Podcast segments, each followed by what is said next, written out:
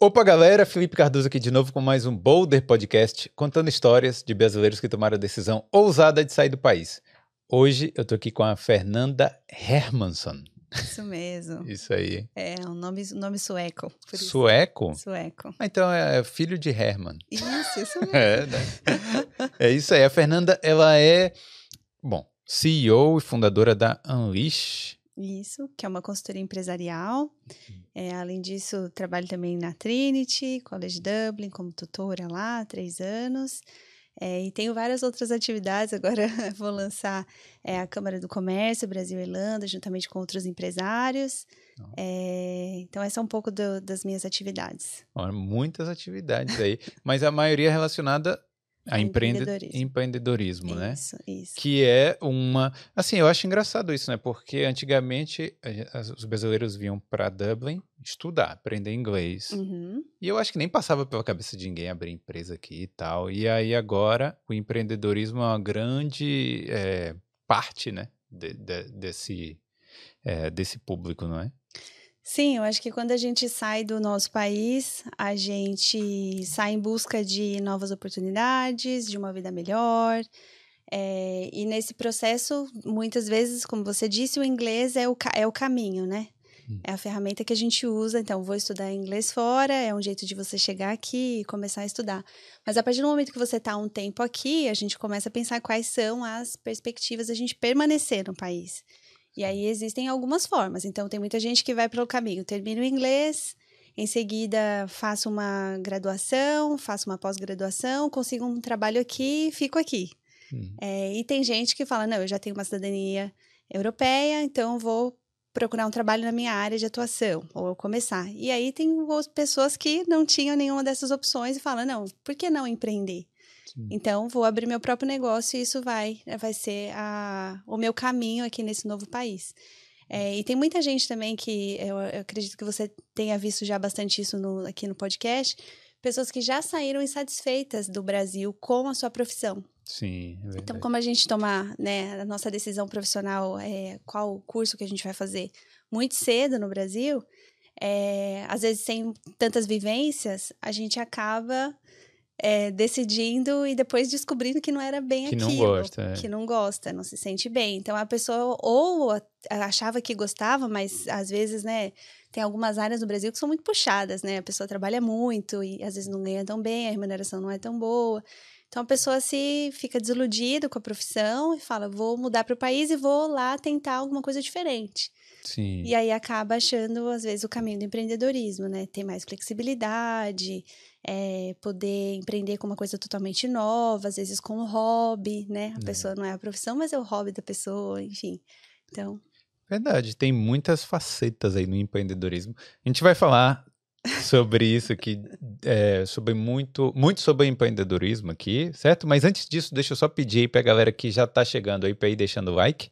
Se não for inscrito aqui no Boulder, se veio aqui por causa da Fernanda, aproveita e se inscreve, porque tem muitas histórias de brasileiros aqui na Irlanda e outros países da Europa também, beleza?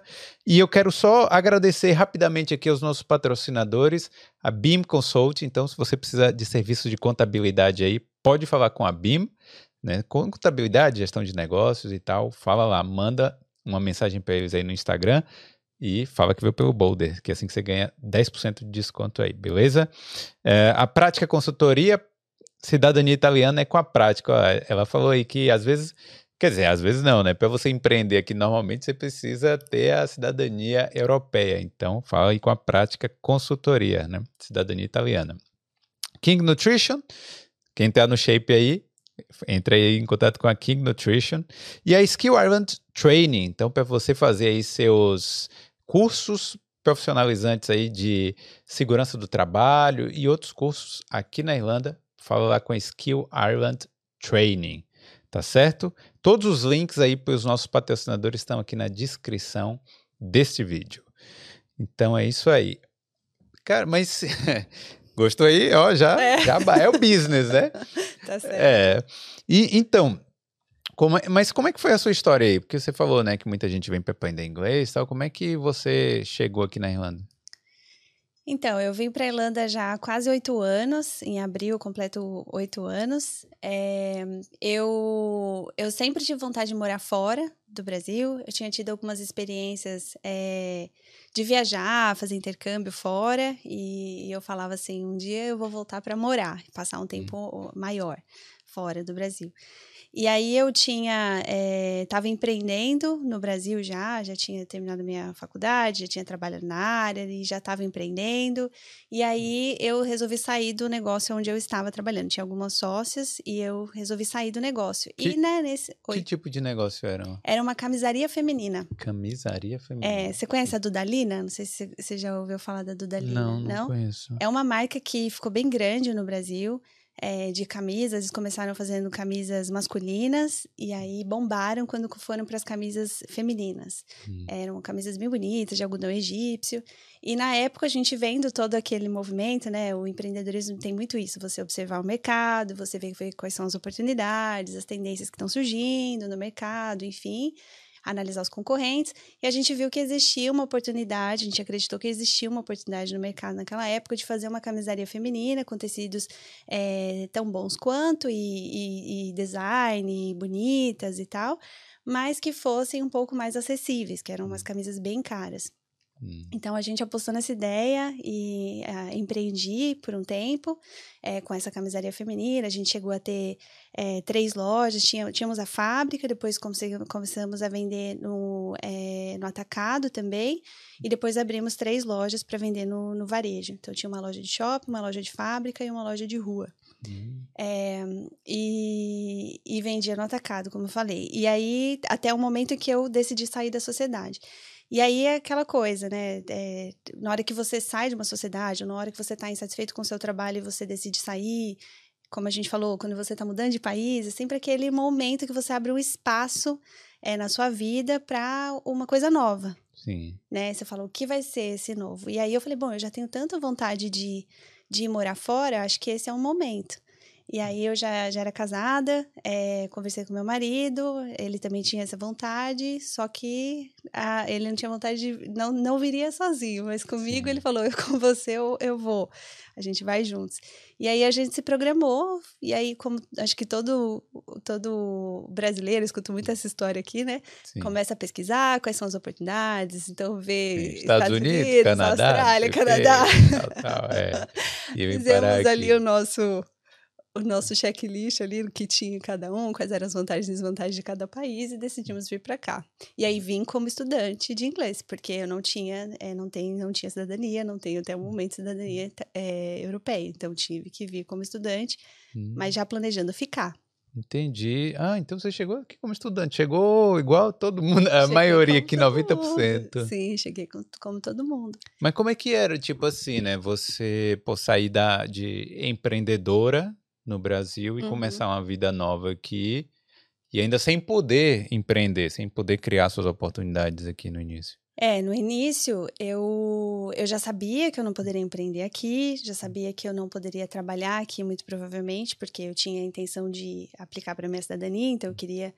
É, o nosso plano era o seguinte: é, o meu marido ele é da área de TI, então a gente planejou que a gente vinha juntos ele ia conseguir um trabalho na área de TI, eh, ele já tinha 9 anos, 10 anos de experiência na área de TI naquela época, nós dois já falamos inglês, então a gente imaginou que rapidamente ele conseguiria um trabalho. E à medida que ele conseguisse um trabalho, eu ia trabalhar no online.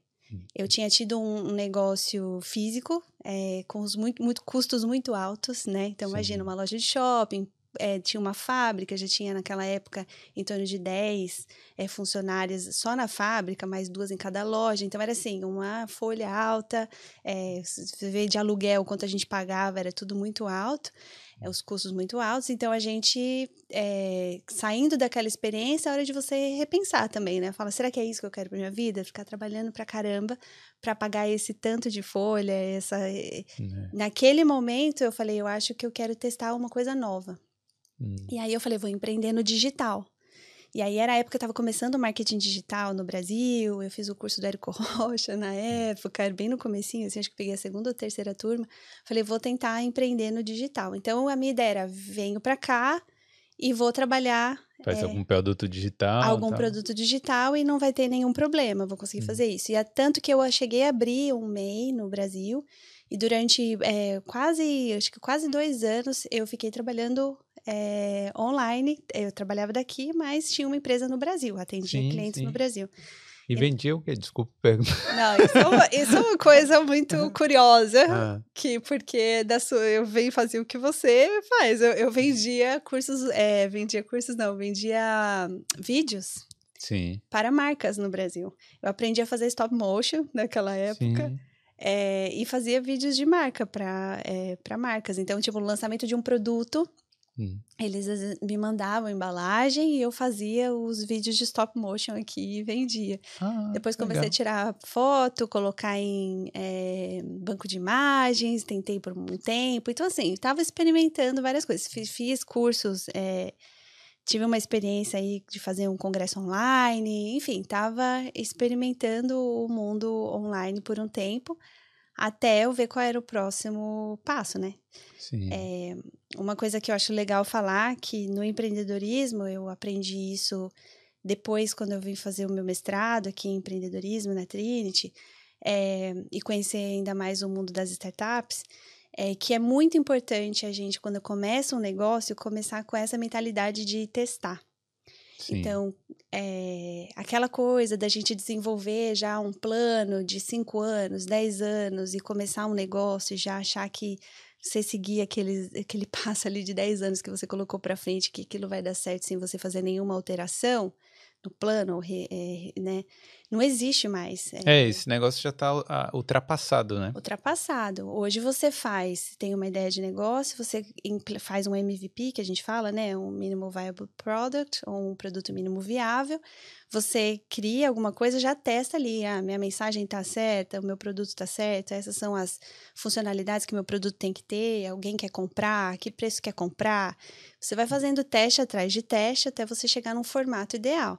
E aí você tem um negócio que é, que achando, to, é, fazendo todos esses ajustes que você precisa fazer, testes e ajustes, você chega num formato, num modelo, modelo de negócio, um produto que você consiga que funcione, que funcione, que, que venda. Então, por muito tempo eu fiquei nesses testes. Então, por exemplo, na é, chamava Pocket Vídeos, a minha empresa de, de vídeos.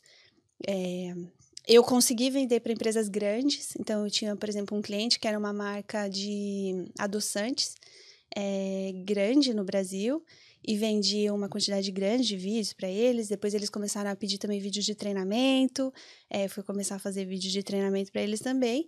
Só que eu vi que era assim, um modelo que eu tinha mu muitas horas que eu tinha que trabalhar para conseguir fazer um vídeo e eu tinha uma equipe era sozinha, tinha que ter equipe. Aí eu vendia no Brasil enquanto eu estava aqui, então quer dizer, Ganhava a moeda não, real. Ah. A moeda não me ajudava, mas era o que eu podia fazer naquele momento, porque meu visto não me permitia é, fazer uma coisa diferente. É, então, foi muito bom para eu aprender muita coisa que eu uso hoje. É, eu aprendi né, nessa experiência.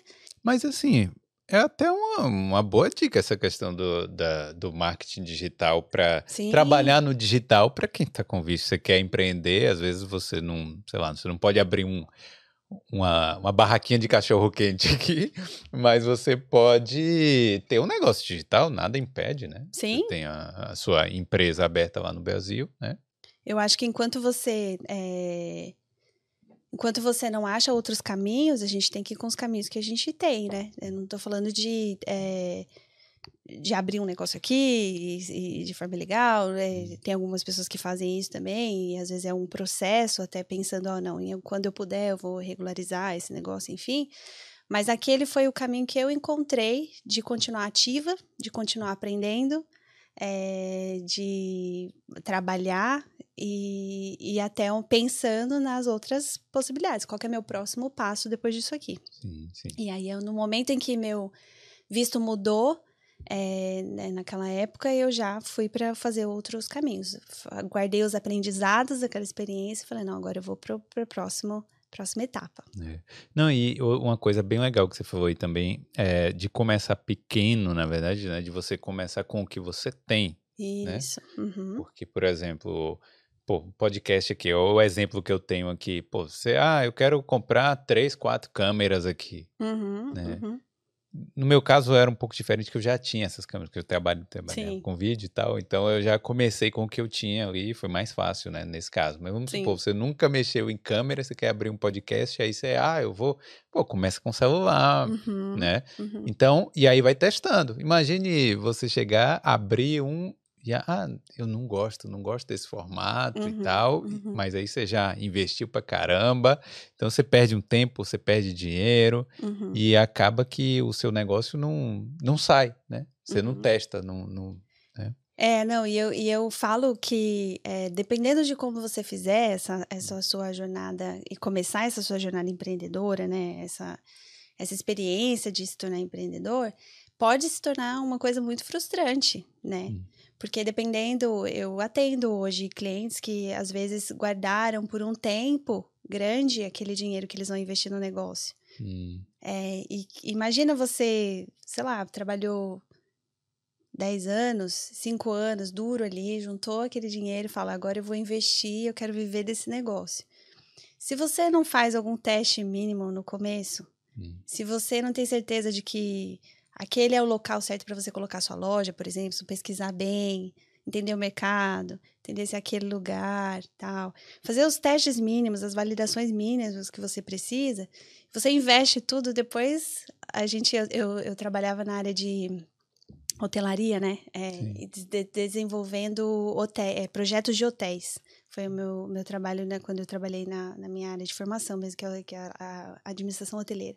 hum. E eu tinha um chefe, um diretor, que ele falava assim para mim, Fernanda, hotel não tem rodinha. hum. A gente não pode pegar um hotel maravilhoso que foi construído só que no lugar errado e mover ele de posição. E a mesma coisa nesse caso que eu estava explicando. Então, imagina que uma empreendedora é, é, guardou o dinheiro, uma pessoa que quer empreender, guardou o dinheiro por muito tempo, não fez nenhum teste, não fez nenhuma validação, não pesquisou o mercado, não fez o mínimo de, é, de segurança, o que, o que ela poderia fazer para se assegurar de que aquele projeto vai dar certo. A gente Sim. nunca tem certeza por 100%, claro. mas se você se assegurar. E aí botou a loja, investiu, equipou todo o espaço e aí não dá certo. É. Não, eu imagino. Imagina a frustração. A pessoa perde o dinheiro, muita gente fica endividado. Então, quer dizer, é uma frustração é, muito grande, né? Uma coisa que poderia ser uma alegria muito grande na vida da pessoa, transformação que o empreendedorismo gera, pode também ser o contrário, né? Então, eu, eu assim, incentivo muito as pessoas começarem tateando, Sim. né? Mas vem cá, você acha que dá para aprender empreendedorismo? Porque é, é, é uma coisa assim, eu a- olhando assim, né? Às vezes tem gente que parece que nasce para isso, Uhum. tem gente que, não sei, parece que tem uma aversão a, Uhum. a- a- Uhum. a tomar riscos, né? Também. Uhum. É, essa é uma discussão muito antiga, assim, é, dentro do mundo acadêmico. É possível a gente ensinar empreendedorismo ou não, né? Nós nascemos empreendedores ou nos tornamos empreendedores. É, e aí tem os, os cientistas, os pesquisadores que vão falar dos dois lados. Tem gente que fala não, não é possível, e tem gente que fala que é possível. Vou falar o que eu acredito. Eu acredito que as pessoas nascem com algumas habilidades natas, com um, um temperamento que já é favorável ao empreendedorismo. Então, a pessoa é muito corajosa, a pessoa é muito criativa, a pessoa gosta de eh, fazer diferença no mundo, quer. Então, são coisas que, para o empreendedor, eh, uma pessoa que tem essas características vai se dar melhor empreendendo. Sim. Então, eu acho que tem isso. Mas tem a parte técnica, né? Que a gente vai aprendendo. Tem as, as lições que a vida vai nos ensinando, que vai nos ajudando a nos tornar os melhores, é, é, nos tornarmos empreendedores e empreender melhor. Então, eu acredito que é um pouco dos dois. Tem gente que tem isso nato mesmo, né? Sim. Eu, é, eu, eu vim de uma família de empreendedores, né? Na verdade, eu tenho dos, dos dois lados na minha família. Eu tenho o meu pai, que é, é médico, cardiologista, é, e eu tenho uma mãe, minha mãe, que é empreendedora, que foi empreendedora, depois se tornou psicóloga, mas por muito tempo empreendeu. É, e eu, então, eu nasci nesse, nesse ambiente onde eu via essas duas coisas. Então, com certeza, eu ter acompanhado a minha mãe, quando eu era pequena, ela tinha uma confecção. Não é à toa que quando eu abri meu primeiro negócio, eu abri uma confecção. Então, o ambiente vai te moldando também a se tornar mais empreendedor ou menos empreendedor. E é isso que você está falando, da aversão, né? Sim. Às vezes a pessoa vivenciou tantas coisas ruins, ou, por exemplo, uma sociedade que acredita ali no, na comunidade onde ela, mora, ela, ela cresceu, acredita que o empreendedor é aquele que, que rouba dinheiro, que hum. enriquece porque roubou, que o empreendedor não vale nada, que o empreendedor, enfim, vai provavelmente vai crescer com uma aversão. É, a, a, a criar, a né? Empreender, a, a empreender, é. é. Mas a questão do risco, eu acho que se trabalhar pelos eu, eu a maior parte da minha vida trabalhei pelos outros, né? Uhum. Então, eu acho que trabalhar pelos outros é um risco é bem maior. Porque alguém, o cara pode chegar lá e falar assim: ah, quer saber? É, tá demitido aí, não, não gostei mais de sua cara e tal. E, e é isso. É, eu acho que o risco é que a gente acha que a gente tá seguro, né? Hum, Quando a é. gente. É, tem muita gente que acha que o, o, o arriscado é empreender, mas que trabalhar para os outros não tem risco. Mas na verdade você tem risco também, porque de uma hora para outra a pessoa pode não precisar mais de você. É. E aí você estava achando que era um trabalho seguro, né? Então, então, eu acho que as duas coisas são arriscadas. Não posso dizer que empreender é, é uma atividade de Não, é, né? é bastante, né? É. Bastante. É. Então, acho que as duas coisas são arriscadas. Viver, viver, eu acho que, que, é arriscado, não é, não é fácil, né? É, mas é porque, é, é porque quando a gente fala assim, ah, empreender, o cara fala, não, eu não gosto, não quero me arriscar, não uhum, quero isso, tal. Uhum. O que eu acho é que quando você empreende, é, você tem um teto do que você consegue atingir quando você está numa carreira formal, hum. né? Então você tem ali, tem risco também, e você tem o teto de onde você pode chegar. Já empreendendo, você não tem o teto. O céu é o limite. Eu não estou falando que todo mundo vai conseguir atingir níveis extraordinários, né? Ganhar muito dinheiro, não é isso. É difícil, esse processo é difícil. Mas se você for pensar nas pessoas mais ricas que existem é, no mundo hoje, a maioria delas são empreendedores, não foram, não ganharam, não construíram sua, sua riqueza sendo funcionário, funcionário de alguém. É. É. Então, pelo menos você tem o risco, mas você tem essa contrapartida de que você pode chegar a níveis muito altos se você tiver sucesso no seu empreendimento. É, com certeza. Agora, a gente está falando da aversão aí que algumas pessoas têm a empreender. Eu, a, a, empreendedores, né? Você fala assim, ah, esse cara é muito rico, então esse cara passou por cima de alguém. Uhum. Mas o, o, o, empreendedor do dia a dia, que é o cara assim, o cara que tem uma loja, né? Que tem dois funcionários e uhum. tal. É, é a pessoa que, primeiro que assim, é, vai ser o último a receber o dinheiro, né? Porque vai tentar pagar todas as contas, sim. imposto, tudo, depois pagar os funcionários. E aí sim que ele vai, talvez, né? Fazer a retirar. Tirar. É. Eu acho que esse que é o cara que tá. Esse sim tá, tá passando mais risco, né? Na verdade. Então... É, então, é. Isso, essa, isso é uma, uma característica do empreendedor brasileiro, né? Uhum. Se a gente for olhar a grande maioria dos empreendedores que a gente tem no, no Brasil, por exemplo, e aqui na Irlanda o mapeamento mostrou isso também, são os empreendedores que estão é, são os microempreendedores, né? Ou empreendedores solo.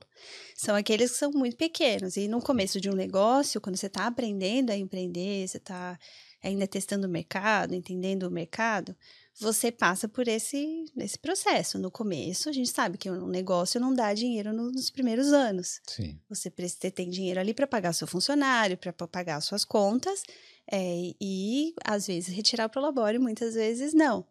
É, então, eu acho que eu perdi a linha aqui de onde eu estava indo. Não, é, mas é isso. Então, se você no, é, no início, eu acho que a parte realmente de mais risco você tem que é, insistir, né? Senão. Sim, é. é. Eu ia falar alguma coisa, mas agora não tô lembrando. Come, você começou a falar da Unleash aí. Como é que foi é, criar a Unleash aqui, então?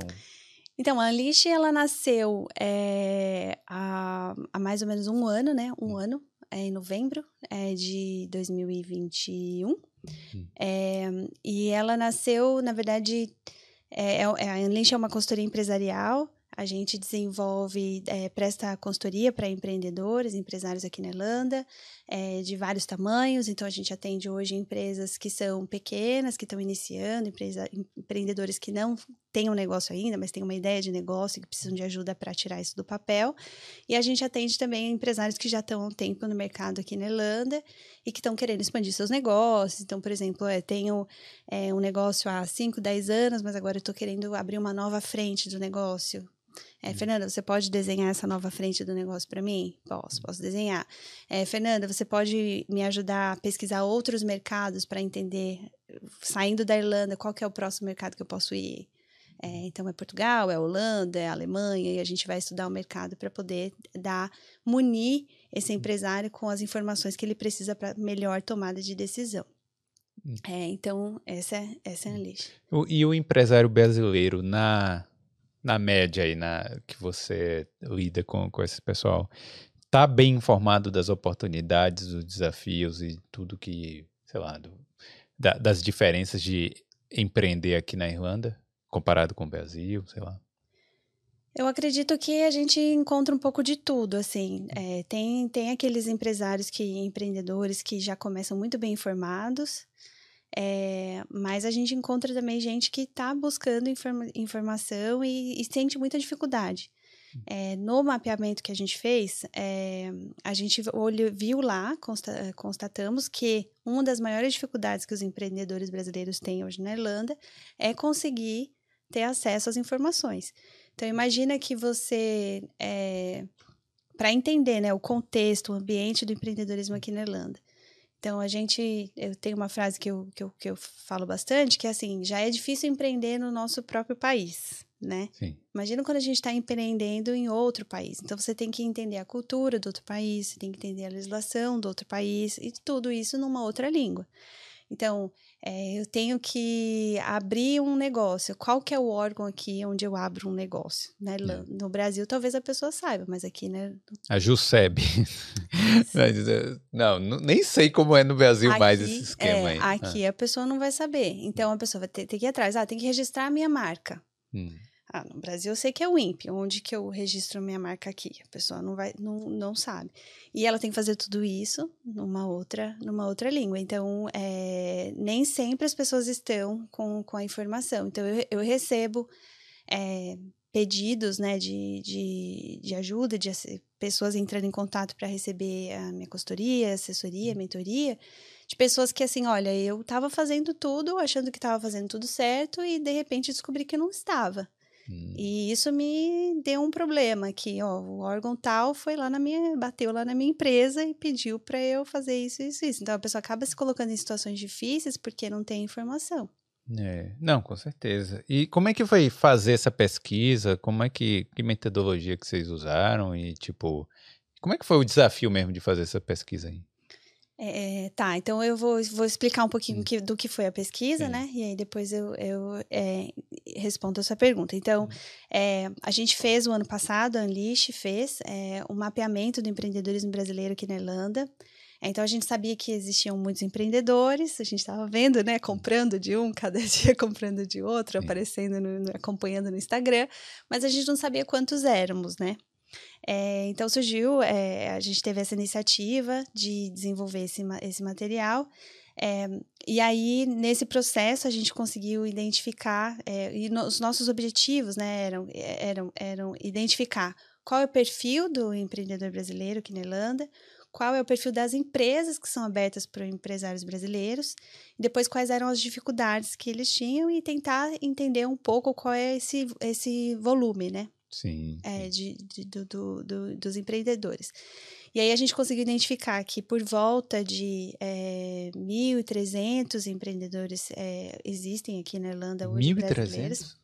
1.330 a gente conseguiu catalogar. É, eu acredito que o número é maior, mas não deve passar muito disso por enquanto, até o que a gente sabe. Mas assim, eu lembro que é que eu eu lembro que eu fui no evento lá de lançamento da, da pesquisa, uhum. né? E aí vocês falaram que teve as pessoas que responderam a pesquisa, mas também teve é, um trabalho aí da, da sua equipe de ir visitar, olhar Instagram e uhum. tentar mapear empresa por empresa brasileira que existe na Irlanda, né? Isso. Então, fazendo esse, esse trabalho é, de mapeamento manual, então, é identificar um por um, procurar né, na internet, usando é, páginas de Facebook, Instagram, é, visitando esses grupos de Facebook, é, olhando online, né, do, através do Google, a gente conseguiu identificar esse número de 1.330 empresas. Então, essas são as que a gente tem hoje catalogadas. É, então, empresas brasileiras e divididas ali por quais são as, as, as atividades onde, ela, é, onde elas atuam. Ah, é, deixa eu per perguntar assim, é, a maioria das atividades está relacionada à comida, porque assim, tem, tem outra coisa também, tem uma, uma pessoa que faz um brigadeiro e vende ali mas trata aquilo como se fosse um negócio mesmo, tal, ganhando dinheiro Sim. e tal, e, e, fazendo publicidade. Então aquilo também é um negócio, é considerado um negócio? Sim, a gente contou todos esses pequenos negócios. Então a gente Sim. percebeu que a grande maioria dos brasileiros que empreendem aqui na Irlanda hoje é, tem um micronegócio. Então são pessoas que normalmente trabalham sozinhos, não têm funcionários e vendem ali os seus produtos que conseguem produzir em casa. Né? Então é o bolo, é o brigadeiro, é o pão de queijo, é, e outros produtos. E a grande maioria é, trabalha nessas áreas de atividade principal é manufatura, né? Então manufatura de produtos alimentícios, como você falou. É, depois a gente tem um grande grupo que trabalha na área de serviços, prestação de serviços, principalmente na área de beleza. Hum. É, então, a gente, estética, né? A gente Sim. sabe que tem vários. É, depois a gente tem pessoas que produzem outros produtos é, de, de, bebidas, por exemplo. Então, empresas de bebida, né? Então, tem da kombucha, tem da cerveja e, e por aí vai. Tem kombucha brasileira? É.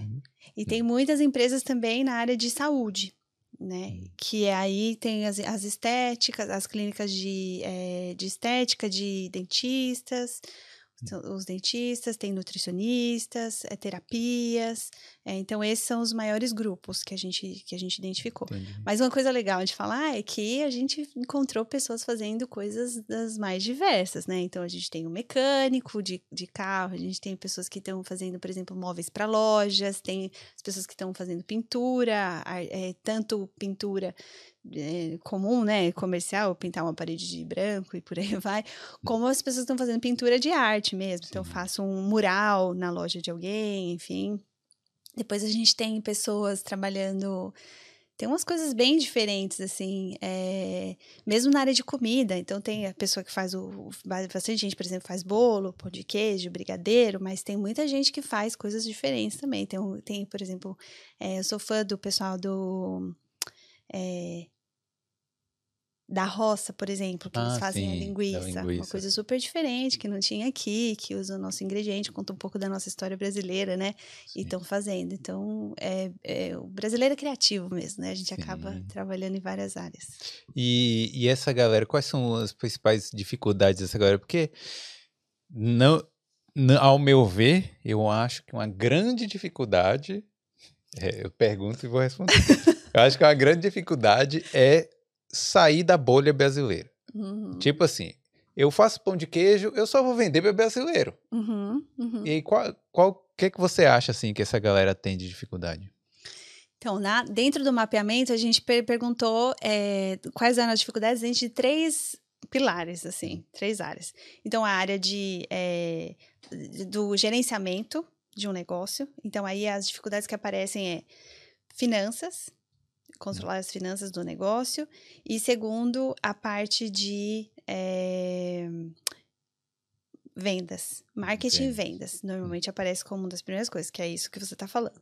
Aí depois a gente perguntou sobre acesso, né? Então, ter acesso ao, ao que, o que, que é difícil ter acesso aqui. Então, a gente viu alugar um imóvel, hum. a gente viu ter acesso às.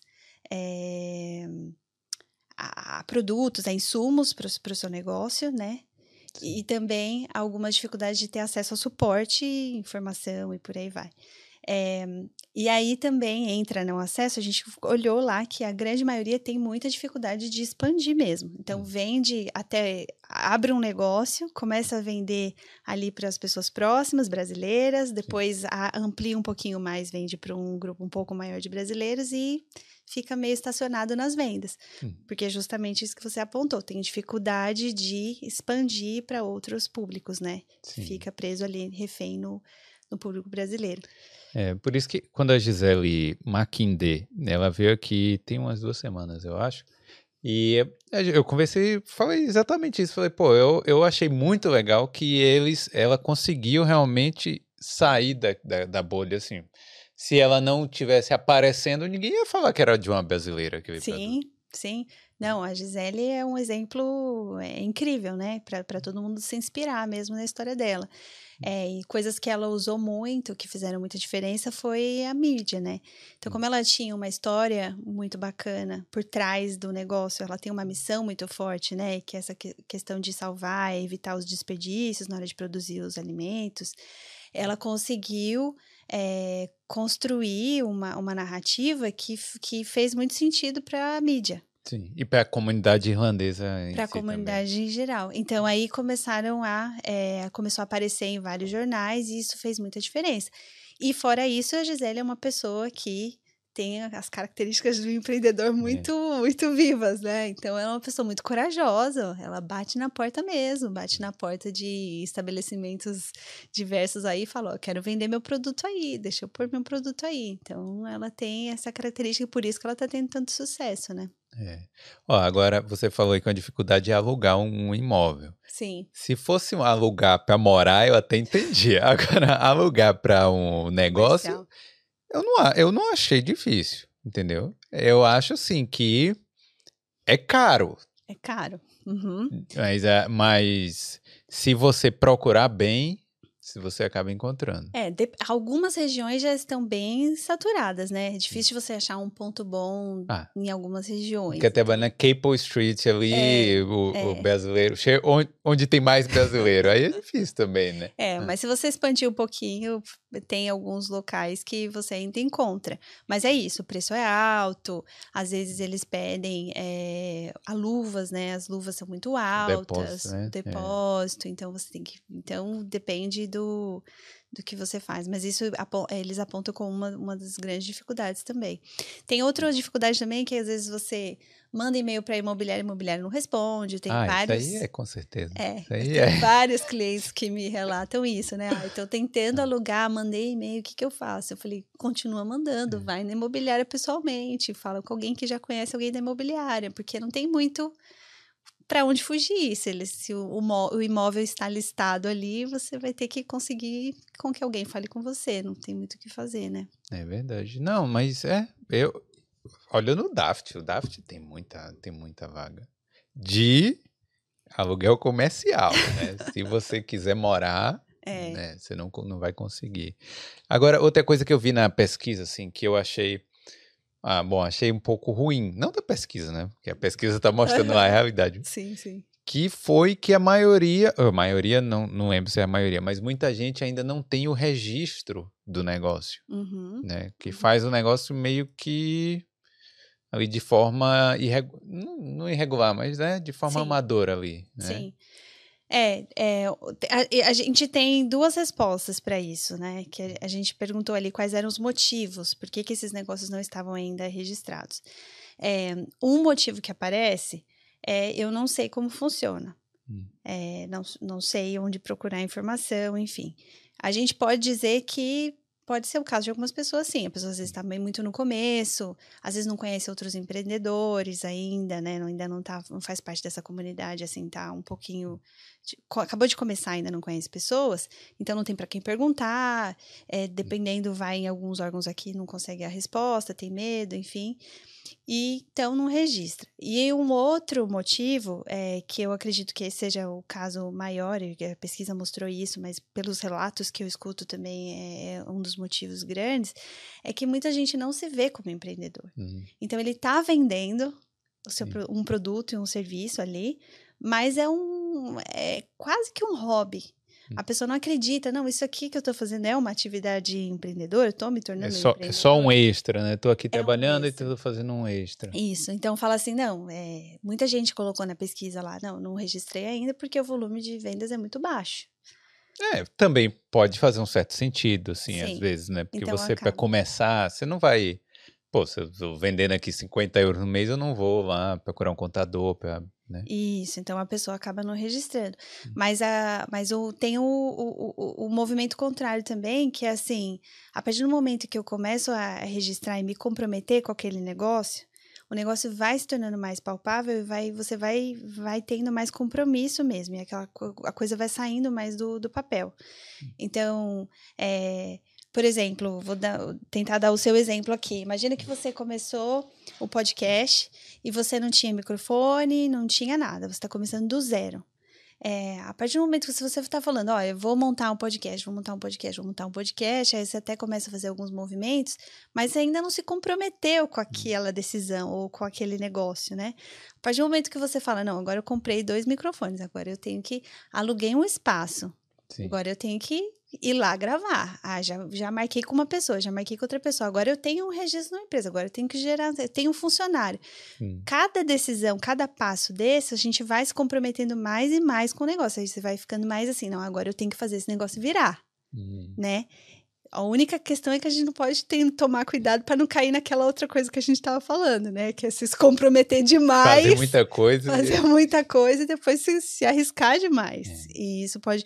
Mas é importante também. Dar, não, é, não é. A pessoa pode se registrar sozinha se ela quiser. Ela não precisa de um contador aqui na Irlanda. Sim. É, Se ela pode é, usar um Soul Trader, né? Ela pode fazer. solo isso. trader é uma opção para começar, né?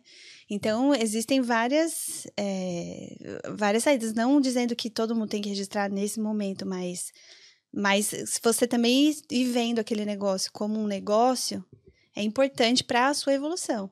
Às vezes, assim, você precisa tomar alguns passos para conseguir aumentar o faturamento. Sim, né? sim. Agora, tem a questão do visto também, que a gente estava conversando. A pessoa vem aqui com visto estudante, Sim, eu até entendo, né? Não tô, não tô nem julgando, assim, eu acho que cada um Sim, tem que fazer sim. mesmo. Mas é. Aí, ah, eu fa- faço aqui uma comida tal, mas eu sou estudante, e aí o, o negócio, bom, nunca vai ser grande desse, dessa forma, né? Eu acho que foi isso que você quis dizer, né, em relação a conseguir expandir mesmo, você vai ter que se registrar em algum momento, né? Você tem que se é, É. você tem que se registrar para você ter acesso ao- aos suportes que existem aqui na Irlanda, Hum. para você conseguir se apresentar, por exemplo, dependendo do fornecedor, você precisa é, de um de um registro, você precisa do seu CRO, CRO number, né, Hum. para você comprar já Sim. e ter acesso a, a outros preços, por exemplo, de forne- a- quando você vai comprar, né, produtos com fornecedores. Então, o negócio vai se tornando mais sério né? Quando você vai se apresentar com outra pessoa, você se apresenta como um empresário, tem um negócio, ah, me- pode emitir uma nota fiscal? Posso, posso emitir a nota fiscal, porque eu tenho uma empresa aberta. Então, o negócio vai se tornando mais sério. Entendi. É, e aí, mas aí você falou também que muita gente desconhece, mas essas informações hoje em dia ainda tão difíceis assim de achar? É, hoje, se você entra no Cits Information, Hum. é, você acha todas as informações que a gente precisa, né? Pra- mesmo para começar um negócio. Acontece que você tem que ler tudo em inglês e entender tudo em inglês. Então, às vezes, essa, esse é uma, essa é uma barreira, né? A pessoa acaba tendo dificuldade ali de entender, às vezes fica com medo de não entender certo. Eu tenho clientes, por exemplo, que às vezes me, me mandam contratos e falam, Fernanda, você pode ler esse contrato? Porque eu tenho medo de não entender. E aí eu falo, não, claro, a gente pode te ajudar. Então a gente lê o contrato, porque a pessoa tem um pouco de, de medo. Até a pessoa ir é, experimentando e, e vivenciando essa questão da, da, da, língua, né, no dia a dia. Não, eu li um contrato hoje, entendi, deu certo, agora eu vou, tô mais, tenho mais segurança para ir para o próximo, alugar um imóvel, e a pessoa vai ganhando confiança. Então é um processo também.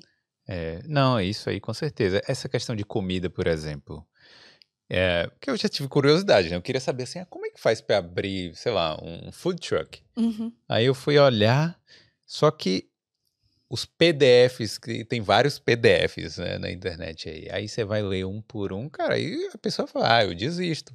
Porque então, é, muito, é muito é difícil, assim, no sentido de tem passos burocráticos ali, né? É, que você tem que fazer, né? É, a burocracia acaba em outra língua, acaba, às vezes, amedrontando, né? Amedrontando as pessoas.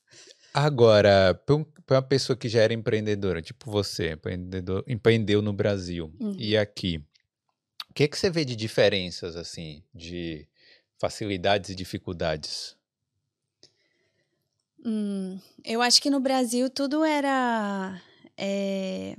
Eu achei o processo de abertura de uma empresa aqui mais fácil do que no Brasil. Eu sei que o Brasil evoluiu bastante nisso. Eu já estou aqui há bastante tempo também, oito anos. Então, eu sei que evoluiu no Brasil, mas naquela época, o tempo que eu demorei para abrir um negócio lá no Brasil foi bem maior do que o que eu demorei aqui. É, outra coisa que eu acho que é uma vantagem da Irlanda é que aqui você tem vários tipos de suporte para o pequeno empreendedor. Assim como a gente tem o Sebrae lá no Brasil, a gente tem a agência que faz o mesmo trabalho aqui na Irlanda, uhum. que chama Local Enterprise Office. É, esse Local Enterprise Office, dependendo da sua área de atividade, você tem acesso a grants do governo aqui, então são valores que você pode pegar e investir no seu negócio, você não precisa pagar de volta. É, você... Não precisa pagar de volta? Não, dep ah. é, dependendo da atividade. Então, hum. infelizmente, não são para todas as atividades. Então, a área de, por exemplo, manufatura, é, normalmente você tem acesso a isso. É, área de tecnologia, empresas de tecnologia também, você tem que. É burocrático também, você tem que preencher um formulário, tem que ter um plano de negócios, tem que apresentar direitinho ali a justificativa de por que, por que você deveria receber esse valor. Mas se você conseguir fazer, passar por esse processo, você tem acesso. Mas eles ajudam também, às vezes, a fazer um plano de negócios ou não? É, eles ajudam com mentoria. Então, Sim. você consegue, é, na mentoria ali, pegando passo a passo, eles vão te dar um template e te dar algumas mentorias. Mas para a área desenvolver mesmo, quem tem que desenvolver é o empreendedor. Sim. É, e tem muita gente que tem dificuldade para fazer esse processo sozinho, né? É, então, essa é uma, uma questão é, por exemplo, se você for abrir uma startup de tecnologia, a Irlanda oferece muitas possibilidades, né? Então, você começa com o Local Enterprise Office, você esgota todas as possibilidades ali de, de funding que eles têm e de grants que eles têm. Depois, você passa para o Enterprise Ireland, que é um outro órgão que vai atuar, ajudar, é, fomentar empresas que já são um pouquinho maiores, né? Que já estão numa outra fase de expandir, de expandirem suas atividades internacionalmente é, e eles ajudam. É, e aí existem vários outros, então tem Intertrade Ireland, por exemplo, que é um órgão que ajuda também é, você vender é, para outros, os, outros países. É, tem, por exemplo, o Local Enterprise Office, eles têm um, é, um, um chama Voucher website é, online trading voucher scheme é, para você conseguir por exemplo fazer um website e vender começar a vender online eles pagam o seu website. Então uhum. coisas que eu não vi no Brasil e tenho desconhecimento de que exista no Brasil não acho que existe. Então essa é uma diferença grande que eu vi. Uhum. agora o atendimento que a gente tem no Sebrae no Brasil é, eu fui cliente do Sebrae no Brasil, tenho contato com clientes do, do, com o Sebrae até hoje. Eles têm um atendimento muito bom. É, de você chegar lá, abrir a porta, alguém vai estar lá te esperando a qualquer hora e vão Sim. te atender muito bem. Isso eu acho que falta aqui na Irlanda. É, isso a gente ainda não tem. Sim. Então, tem algumas, algumas, algumas diferenças. O que mais que eu poderia dizer? Acho que essas é, é, são as principais diferenças é, que eu estou pensando aqui agora. E eles é, veem o empreendedor brasileiro, é, é normal, né? Comum, assim, tipo, mesmo eu tendo ali o direito de empreender, eu entro ali, eu sou como qualquer irlandês ali, sento ali. Sim, né? você, você pode ser atendido, uhum. mas o processo é um pouquinho diferente. Então, normalmente eles vão pedir para você agendar um horário, Sim. aí você vai fazer um atendimento online ali, normalmente. Depois da pandemia começou a, o mais comum vai ser um atendimento online. Vão agendar para você o mentor, aí você vai conversar com o mentor e vai ver quais são as possibilidades para você. Dependendo do negócio, existem mais opções, dependendo do negócio, da atividade, por exemplo, na minha área, é, que é a área de consultoria, né, atividade de, eh, na área de serviços e consultoria, não tem muitas possibilidades, mas dependendo da sua área, existem. é. Mas, uh, você também tem a parte, aquela, aquele digital hub, né? Eu acho que foi uhum. o jeito que eu soube, que eu conheci a Unleash foi Sim. pelo Digital Hub. Como é que, que, que ideia foi aquela? Como é que foi aquilo? Tá. Então, é, a Unleash ela tem três braços. Hum. Então, o braço da consultoria empresarial, é, a gente tem o braço do. Tínhamos, né? Nesse momento a gente está fazendo uma reformulação, é, mas a gente tinha o braço do Unleash Digital Hub, que é a parte de networking é, e eventos. E depois a gente tem a parte de treinamentos é, para empreendedores. Então, a parte do Unleash Digital Hub é, começou esse, esse mundo né, de, de metaverso. É, eu sei que as, os empreendedores são muito, é, normalmente se sentem muito sozinhos. Isso é verdade, verdade. Né? Você está empreendendo, às vezes, às vezes, muitos, como a gente sabe, muitos não têm ainda uma equipe, então acabam passando muito tempo sozinhos. É, tem muitas dificuldades porque é, e muitas dúvidas, porque como não tinham experiência já como empreendedores, é, tem dificuldade, ah, será que estou tomando a melhor decisão? Qual é o caminho? Qual é o lugar? Para quem que eu devo recorrer, né? Qual órgão que eu devo ir?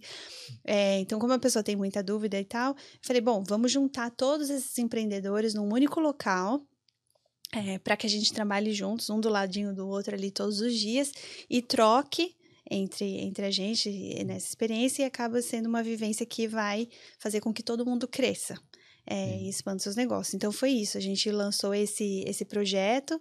É, a gente lançou, é, era um projeto piloto, né? Era um MVP, como eu falei, a gente ia testar esse modelo e dando certo, a gente ia passar a cobrar é, uma mensalidade para as pessoas participarem ali. Então é um mundo, para quem é, tem curiosidade, é um mundo virtual, onde todo mundo senta ali, tem um escritório grande virtual. É, é os bonequinhos, né? Você tem o seu bonequinho ali, cada um um avatar. avatar. cada um tem o seu avatar, cada um senta na sua mesa, e à medida que você precisa falar com alguém, você vai na mesa do lado e tem um outro empreendedor sentado ali. Então a gente teve, foi uma experiência muito bacana, a gente chegou a ter 180 pessoas inscritas para ah. trabalhar de lá e a gente tinha empreendedores não só da Irlanda, mas empreendedores brasileiros também de Portugal, da Alemanha, é, Itália, enfim, tinham pessoas de vários locais e foi uma experiência muito bacana, muito rica. É, mas a gente percebeu que dentro da, da estrutura Unleash, né, a gente ainda estava é, muito pequena, a equipe, a equipe, a nossa equipe ainda é pequena. É, então não tinha como a gente abraçar tudo, né? Então a gente agora decidiu tirar é, o Unleash Digital Hub, essa parte de o Unleash, o, o Hub continua lá, é ainda o, meu, o nosso escritório, né? ainda dá para usar lá. Ainda dá para usar, tem vários empresários que ainda continuam lá com as suas equipes, mas a gente tirou essa parte de é, de networking, de, de, eventos que a gente estava fazendo lá e a gente vai tá, estar transferindo tudo isso para a Câmara de Comércio Brasil-Irlanda, hum, é, que é um projeto que a gente está iniciando agora. E é, mas pô, eu, eu, eu, na verdade, assim, eu entrei lá no Digital Hub para fazer uma reunião lá. Com a Cleo. Uhum. Com a Cleo. E eu achei legal, né? Tem até os joguinhos lá que você pode brincar e tal. Não, é um, é um ambiente é. muito legal. Eu acredito que mais para frente, quando as pessoas estiverem ainda mais acostumadas com esse ambiente, eu acho que a gente vai é, voltar com ele, é, com tudo. Ele não morreu, ele tá lá. E tem várias pessoas que permanecem lá com a gente. Mas a gente não tá dando energia e foco nele nesse momento, porque é, a gente tem outras, outras coisas, né? Outras prioridades, é. E aí, então essa Câmara de Comércio é o quê? Porque eu sei que existe uma Câmara de Comércio Estados Unidos e Irlanda, né? Uhum, uhum. E só que eu não faço ideia para que serve. eu não sei, eu não sei o que que é, se tem alguma vantagem, como é que funciona. Tá. tá. Então a gente está lançando agora também uma Câmara é, de Comércio Brasil-Irlanda, é, que tem o objetivo de estreitar as relações entre os dois países. É, e como que a gente vai fazer isso? É, a gente vai começar é, a Câmara é, a partir dos empresários brasileiros que a gente já tem na Irlanda hoje. Tá? Então a ideia é Desses 1.300. Desses 1.300. É, potencialmente. Isso. Então a ideia é fornecer, as pegar todas aquelas dificuldades que os empresários têm ali, que a gente mapeou, Hum. É, e começar a dar o suporte para que essa, esse grupo de empresários que já existem, eles se fortaleçam, ganhem corpo, os negócios ganhem corpo. Então, por exemplo, é, tem muita, muita gente que tem dificuldade de, é, de encontrar informação, então a gente vai passar a produzir cartilhas sobre como empreender na Irlanda, hum. sobre como funciona, quais são os órgãos que você tem que conhecer, qual que é a responsabilidade de cada órgão aqui na Irlanda, é, se você precisa de ajuda, quem você pode recorrer, é, enfim, explicar passo a passo em português e em inglês também, é como se tornar um empreendedor aqui na Irlanda e começar a é, trazer como membros né, da Câmara eh, todo esse empresariado para que quando você precisa de um contador, você tem lá, olha, a gente tem dentro da Câmara aqui quatro ou cinco contadores brasileiros que você pode é, ter acesso. Então, a partir da Câmara também, essas pessoas vão se conectando com as, ou, a, outros empresários e outras pessoas que eles precisam, prestadores de serviço. Só um parêntese aqui, eu, pô, de, desses países, de todos os países do mundo, eu nunca ouvi falar de um negócio assim de tipo informações é, em português sobre como empreender. Talvez nos Estados Unidos tenha, talvez na Flórida sim, deve ter sim. e tal, mas né, é uma coisa difícil, né, de acontecer assim, de ter tanta tipo de, de precisar ser fomentada essa coisa a ponto de, de surgirem é, informações em português, né, na uhum. Irlanda. Sim. Sobre empreender, né? É, é. uma viagem isso. Então, essa é, essa é uma, uma parte da Câmara, né? Que é informações. Depois a gente vai ter é, eventos. Então, é, a gente vai ter eventos é, focados em early stages, que a gente está chamando, né? Que são os, os empresários ali iniciando o negócio. É, depois a gente vai ter é, eventos focados naqueles empresários que já estão há mais tempo aqui na Irlanda, como Business Roundtables e por aí vai. Depois a gente vai ter é, um, um, showcase que a gente quer fazer em, em, em setembro, perto ali da comemoração do 7 de setembro, onde a gente vai mostrar é, os negócios de vários brasileiros, como se fosse uma feira, cada um vai poder Sim. expor. E a ideia já é chamar a atenção é, da comunidade irlandesa. A gente quer que esse evento seja para irlandês e que os brasileiros consigam mostrar os seus produtos ali para a comunidade. E depois, no final, a gente vai ter um café da manhã com líderes irlandeses. Então, a ideia é assim: nesse um ano, a gente vai passar se organizando, ganhando corpo é, para que no final do ano a gente consiga é, sentar numa mesa com é, TDs aqui na Irlanda e tal, e falar: esse aqui é o empresariado brasileiro, foi tudo que a gente fez, realizou esse ano, a gente contribui com esse valor aqui anualmente para a economia irlandesa e começar a cada vez mais é, ir estreitando esse diálogo. Então, esse é o primeiro ano da Câmara, fortalecer aqui. O segundo ano, como que a gente vai fazer essa, estreitar essas relações entre os dois países, é começar a trazer empresários irlandeses para dentro da Câmara. Hum. Falou, ó, a gente já tem umas, uns membros aqui, agora a gente está recebendo membros também irlandeses. Então, empresas que têm interesse no Brasil, empresas que têm de ir para o Brasil, né? Ou empresas que já vendem para, para empresas brasileiras aqui. Então, por exemplo, já forneço carne para o bar, já hum. forneço, é, não sei, seguro para o pessoal da, é, da de, de escolas, de acomodação, enfim, podem também se filiar e participar da Câmara. E aí, cada vez mais, a gente ter esse diálogo entre é, esses dois países e depois a gente trazer também é, começar a ajudar as pessoas que estão no Brasil que estão querendo vir para Irlanda, né? Então, imagina, Sim. quero abrir um negócio. tem um negócio aqui no Brasil de muito tempo, 10 anos, por exemplo, estou estabilizado, mas quero agora ir para a Europa. Como que eu faço? Ah, tem uma Câmara de Comércio lá, Brasil e Irlanda, lá, que você pode entrar em contato. Quando a pessoa entrar em contato, fala: não, é, no Brasil, aqui na Irlanda funciona assim, assim, assado. Tem essas empresas que prestam serviço, pode entrar em contato. Enfim, já tem aquela coisa que a gente estava falando da dificuldade de achar informações, a pessoa já vai chegar com quase tudo organizado, né? Imagina se já chegar com, com as informações ali em português para você. Não, mas eu acho que tem que chegar é difícil mesmo. Porque assim, é, se tiver fácil demais, o cara não dá tá valor. Certo, não tá dá valor. não, mas eu, eu acho bem interessante mesmo. Eu acho legal que, que tenha isso. Agora, você acha que tenha que potencialmente tem irlandeses mesmo que estão interessados em fazer negócios lá no Brasil? Então, a gente está nesse momento fazendo o levantamento de quais são as empresas que já possuem negócios com o Brasil. É, e a gente já identificou várias empresas grandes hum. que, que possuem negócios com o Brasil. Para você ter uma ideia, a gente tem é, uma, uma agência do governo irlandês, irlandês é, que cuida justamente da atração de investimento para a Irlanda né? Hum. Então, vai em outros países fora e quer trazer dinheiro para dentro da Irlanda é, e que cuida da internacionalização de empresas. E hoje ele já tem um escritório em São Paulo. Entendi. Porque já estão pensando no mercado lá. Então imagina assim que é, para uma empresa irlandesa hoje ir para a Europa é muito fácil.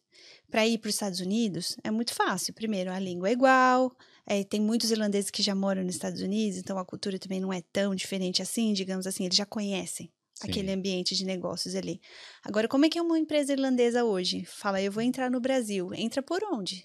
É, porque o cara não vai conseguir nem exportar nada para o Brasil, porque vai chegar lá no porto, ah, não, ó, você tem essa lista de documentos aqui que Isso. você precisa. Isso, então a pessoa não sabe por onde entrar, é, qual que é a melhor região para o pro produto dela, não vai conhecer, vai ter que fazer uma pesquisa. Depois ela vai ter que entender, é, qual, é, entender toda a parte burocrática que, que é muito grande né, no Brasil. É, depois ela vai ter que entender um pouco da cultura é. Né? Como é que você negocia em português? Como é que você uhum. negocia com o brasileiro? É uma chatice, hein? Então, é. Então... As coisas da nossa cultura. Ah, desculpa, é assim, é porque as coisas da cultura brasileira que eu já não, eu não sinto mais falta. Você entrar lá para comprar, isso no, no dia a dia, né? Sim, no varejo. Você entrar para comprar uma televisão e você tem que ficar brigando com o cara lá negociando. Não, faz dá um desconto, tá? o cara bota o preço lá em cima e você tem que abaixar né? Então, então a Câmara de Comércio entra para auxiliar nesse processo, né? Então, reduzir essas, essas barreiras, digamos assim. Então, a visão geral mesmo seria no futuro ter ali um ambiente que os brasileiros e irlandeses possam conhecer a, a pessoa necessária para fazer um negócio, né? Uhum. No Brasil e tal. Isso, e Ou aumentar o, o, número de, de negócios entre essas duas nações, né? É. Agora, engraçado, né? É engraçado que o Brasil e a Irlanda tenham essa ligação. Eu acho que tu, e tudo começou por causa da, do, das escolas de inglês, né? Será que se não tivesse essa facilidade de estudar aqui, é, ia ter tanta. tanta é, a, a, história mostra, é, até o que eu, que eu sei, é que começou com as meat factories, né? Sim. Então, primeiro eles foram. É, existia, é, se eu estou lembrada certinho da história, é, um, existiam as. A, acho que um irlandês que estava no Brasil, trabalhando no Brasil, numa, numa é, fábrica de, de carne. Num frigorífico. no frigorífico é, no Brasil. E aí parece que esse frigorífico fechou, alguma coisa assim, e aí ele trouxe as pessoas que trabalhavam com ele para a Irlanda para trabalhar nessa área. Algo assim, pode, pode ser que eu esteja eh, errando alguma parte da história, que eu não estou lembrando exatamente, mas é alguma coisa assim. E então houve primeiro uma, um, um movimento de brasileiros vindo para a Irlanda para trabalhar nessas é, plantas de, de, frigoríficos aqui na Irlanda. Aí depois o segundo movimento foi o movimento das escolas de inglês, é, que foi bem grande, né? É, a gente vê brasileiros vindo para cá faz muitos anos já, uma quantidade muito grande de, de, brasileiros por, por, por, ano vindo estudar. E aí, mais recentemente, a gente teve a onda dos, dos profissionais de TI também, né? Sim. Muito, muitos do Brasil também. Né? Muitos, é. Começaram a contratar diretamente no, no Brasil, né? Antes, no, quando eu vim para cá, é, o meu marido é da área de TI, a gente não, não via isso. Hum. A gente via muita gente de TI vindo. Estudando. Estudando e aí tentando entrar aqui. Mas aí passou, depois de já uns dois, três anos que a gente estava aqui, a gente já começou a ouvir relatos de pessoas. Não, eu estava é, eu tenho um, um, conhecido, por exemplo, que ele estava em São Paulo e aí a Amazon, na época, é, fez um, é, um recrutamento lá, uma sessão de recrutamento, acho que na Argentina. Pagaram a hum. passagem dele para ir para a Argentina e aí hum. reuniram várias, vários é, pessoas de, de, da, daquela região ali, foram até a Argentina, fizeram o processo seletivo e depois eles vieram, vieram várias pessoas para cá. Entendi. Contratando lá direto de lá da Argentina para cá. É, é, é. Mas é, que coisa. E vem cá, e o que é que. E essa questão da Trinity também? Conta aí, porque essa a gente meio que entrou na parte do empreendedorismo e. Tá, é, a Trinity foi o seguinte: eu estava aqui na Irlanda é, já há um tempo e querendo é, estudar de novo e já sempre tive vontade de fazer um mestrado. E aí eu falei, vou, vou fazer um mestrado e comecei a aplicar para algumas empresas, é, algumas faculdades e passei na Trinity e resolvi estudar na Trinity. É, fiz todo o meu é, o meu mestrado lá. E eu sempre fui. Eh, gosto bastante de, de estudar e gosto bastante de aproveitar as oportunidades. Então, eu, nessa época da Trinity, aproveitei tudo que você possa imaginar é, lá. É. Então, eu fiz, participei de competição de, de pitch, tinha um programa de aceleração lá, montei uma startup com um amigo, participamos do programa de aceleração, recebemos investimento, fizemos o um MVP, quase lançamos. Depois, participei de várias outras oportunidades que tiveram lá, fui bolsista da, da Trinity, então tinha que representar a Trinity em, em feiras de para recrutar alunos. Então, tudo que eu tive oportunidade, eu fiz. E uma das oportunidades que, eu, que, eu, que, eu, que surgiu foi de fazer um PhD. Hum. É, eu não cheguei a fazer o PhD, mas me inscrevi para fazer um PhD. E nesse processo de me inscrever para fazer um PhD, fiquei muito próxima de uma professora, é, que era minha, minha, minha, professora, que depois veio me convidar para trabalhar na Trinity é, hum. como tutora.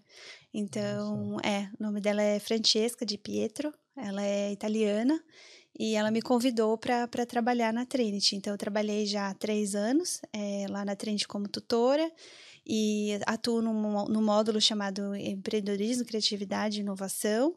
É, e aí, dentro desse módulo, eu ajudo é, o, o, professor titular de, desse módulo a dar o suporte para os alunos. Então, faz parte do meu papel, né? É, dar dar tutoriais, né? Então, preparar material, ensinar na sala de aula aqueles assuntos, depois tirar dúvidas, auxiliar eles a desenvolver os seus planos de negócio, que eles têm que desenvolver essa matéria, é, depois, em seguida, é, responder aluno, fazer. É, dar nota para o trabalho, avaliar os trabalhos, dar nota. E é, é isso que envolve o meu trabalho. Nossa, muita coisa, hein? Agora, é aí volta aquele assunto do empreendedorismo se ensina. Mas é, você acha que quem começa uma empresa com essa base teórica, você realmente acha assim que tem alguma vantagem? Olha, eu acho que ajuda, porque tem alguns pontos em que os empreendedores erram que eu vejo é, acaba se repetindo o erro, sabe? Em alguns pontos que são críticos. É, que não tem como a pessoa. Tem alguns pontos que, se você erra ali, eh, a chance de, de dar ruim é, é muito grande. Então, por exemplo, é, você, quando, com toda essa bagagem, você sabe muito bem precificar um negócio, um, um produto ou um serviço. Sim, você sabe fazer o controle financeiro, é, fazer o gerenciamento financeiro do negócio. É, se você começa um negócio um ano, dois anos, não precificando corretamente, as chances de o negócio é, ficar mal das pernas é grande, né? Sim. Imagina que você está vendendo um produto por menos do que você teria que vender. Então, quer dizer, todo mês ali você está aumentando uma bola ali de neve, uma bola de neve, né? Vai, o negócio vai ficando grande, né? É, então, então é. você tendo esse conhecimento acaba ajudando. Mas tem uma outra parte que, que eu acho que é o que a gente não ensina, é, que aí é a, da, da característica do empreendedor mesmo, é de você, por exemplo, ser ousado e conseguir ser bom em vendas. Por exemplo, você pode aprender um pouco sobre técnicas de venda, mas essa ousadia que você tem que ter, a resiliência de receber um não e continuar mesmo assim, isso é difícil você ensinar. Sim, sim, sim. Né? E se o, o, empreendedor que tem isso, tem muita, muita vantagem, mesmo que ele. É... é, porque realmente você fica ouvindo, ah, não quero, tal, você se esforça para fazer o produto, né? Se esforça para dar o melhor de si ali. E não desanimar, né? É. E você, eu acho que passa. É, difícil também você fazer esses eventos todos que você faz, né? Você, tipo, criar essa, essa, esse network, até para para criar essa câmara de comércio aí. Imagino que, que é um desafio complicado, né? Porque você tem que chegar nas pessoas certas também, aí tem a questão da embaixada, né? Que não Sim. deve ser fácil, né? Não, não é um trabalho fácil.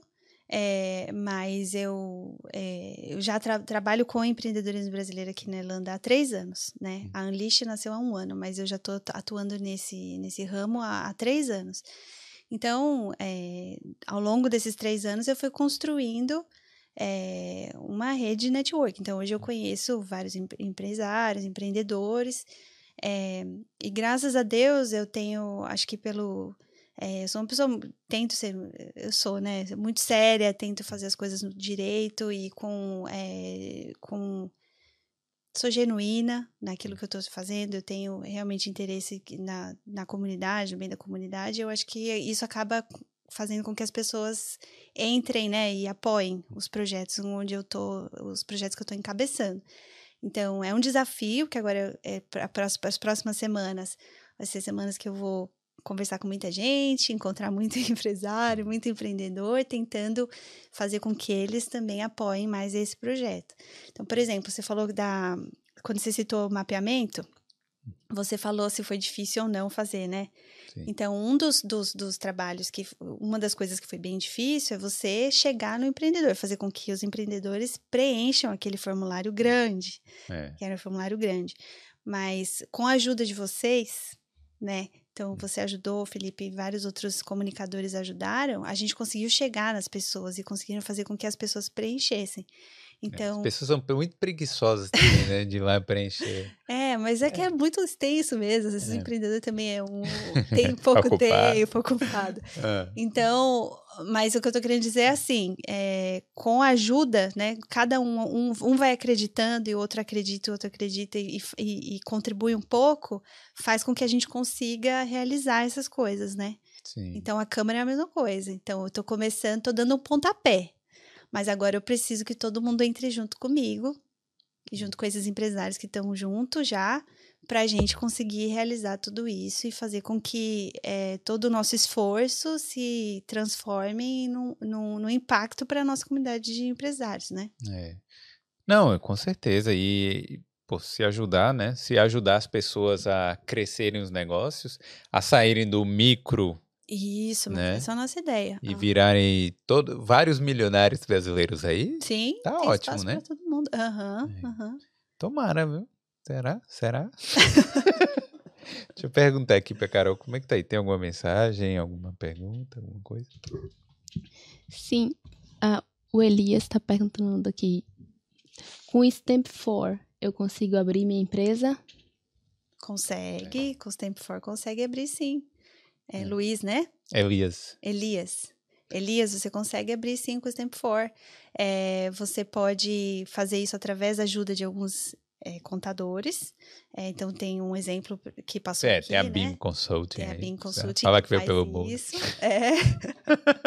Mas também você pode é, se informar, é possível você fazer sozinho também, se você quiser. Então você pode consultar. É, no Citizen Information aqui na Irlanda você consegue achar bastante informação lá. E normalmente o Citizen Information ele te passa os links dos sites corretos, né? Hum, Para você ver. Então, você, através do Citizen Information, você vai chegar nos sites que você precisa para poder é, fazer esse processo. É. Qual é a hora certa de abrir a empresa? Já que a gente estava falando lá do. É, é, na primeira venda? É antes da primeira venda? O que, que você diria? Não, eu ah, diria que é, é, eu diria que, que é bom você primeiro fazer um planejamento é, bom, entender exatamente o que você vai fazer, já faz todos os testes que você tem que fazer antes. Então, por exemplo, ah, tem um produto, tem uma ideia de produto.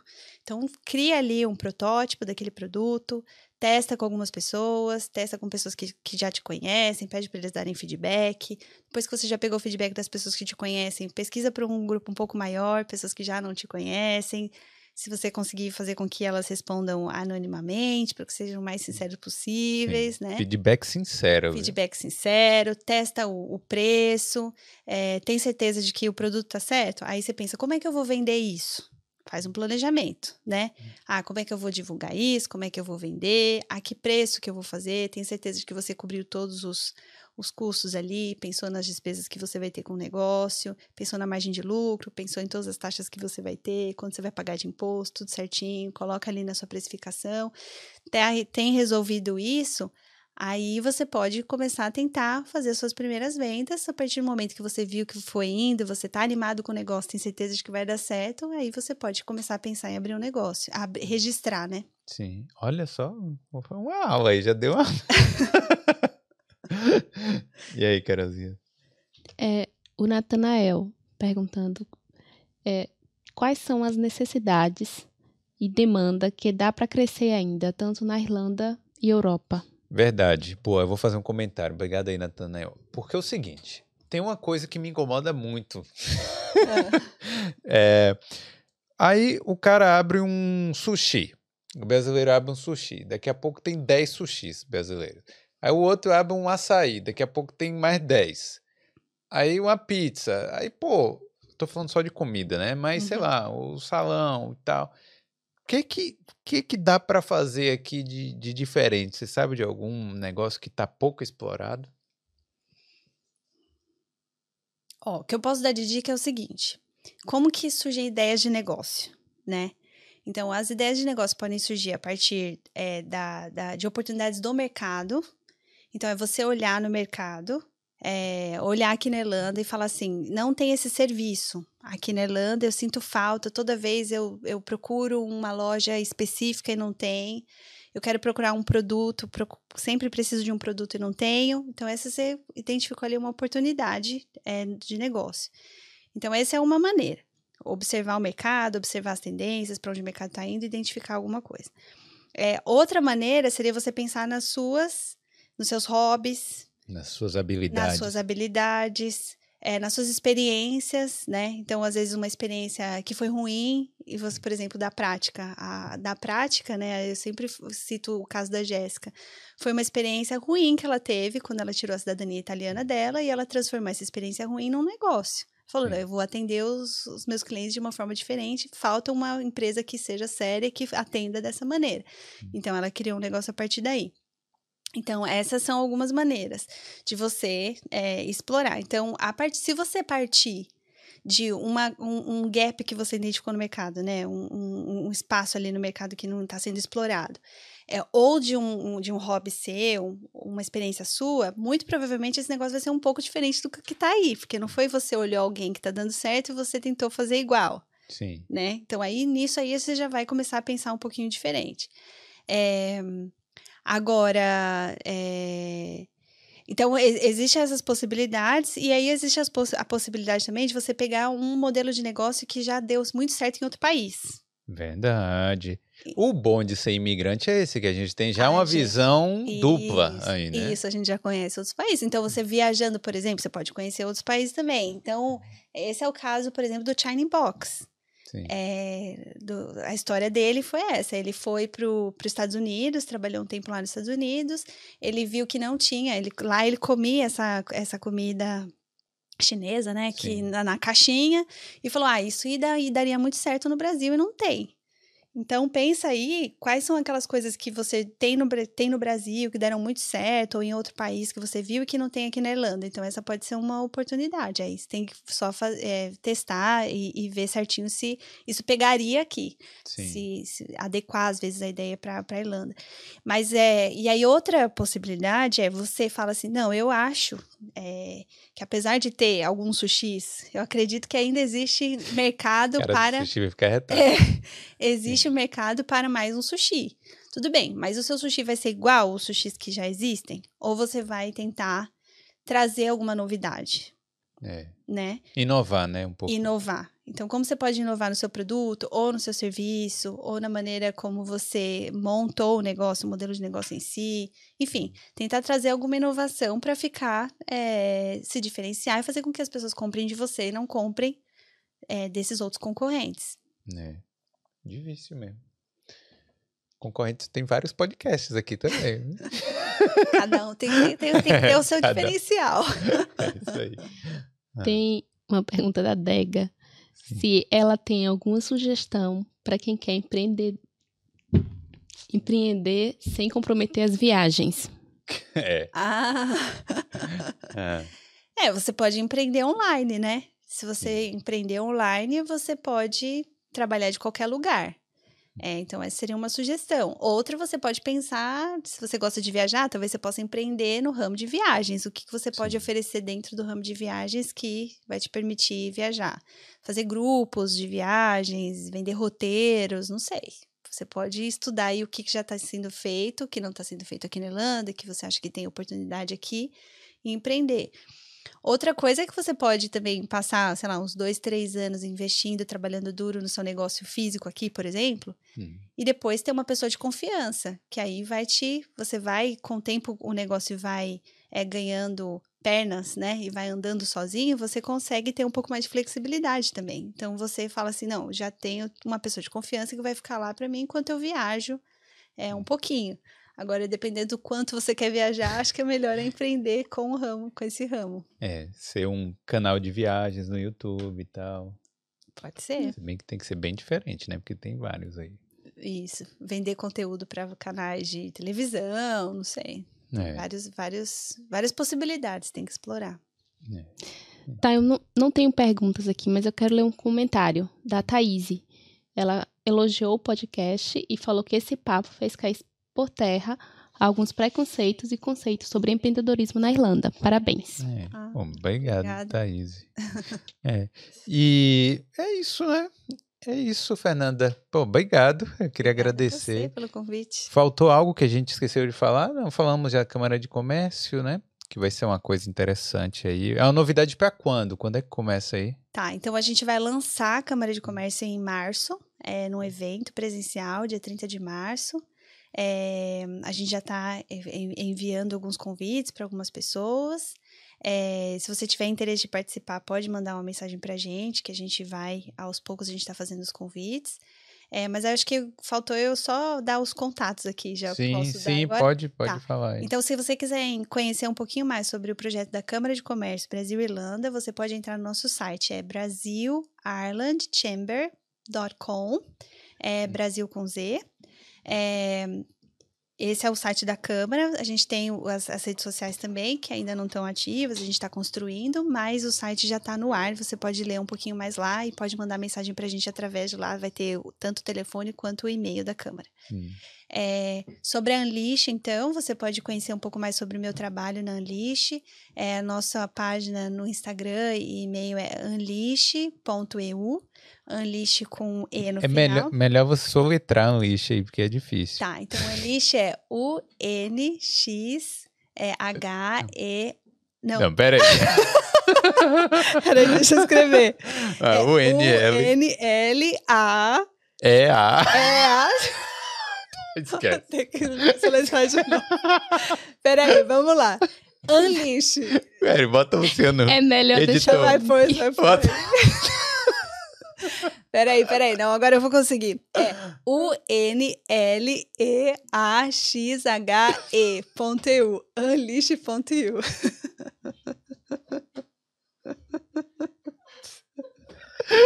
Todo mundo. Não, acho. Aí, ó.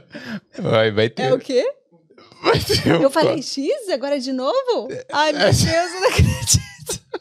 Não, vocês cortam essa parte aí. Não, peraí, gente, vamos Ao lá. vivo. Tá ao vivo. Vamos lá. É Unleash. U-N. Oh, meu L- Deus. E Ah. L E A S H E. Aê, aê. Ah, desculpa aí.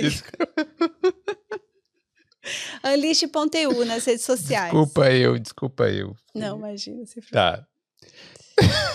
Desculpa. Não, Obrigado. Imagina, Eu sei, problema. você é bem séria e eu tô aqui é, tirando onda, né? Brincando. Tô brincando, viu? Não, não, sem problema, sem problema. Então é isso aí, ó, galera. É, entra em contato, ó, entra no Instagram da Unleash, segue lá, unleash.eu.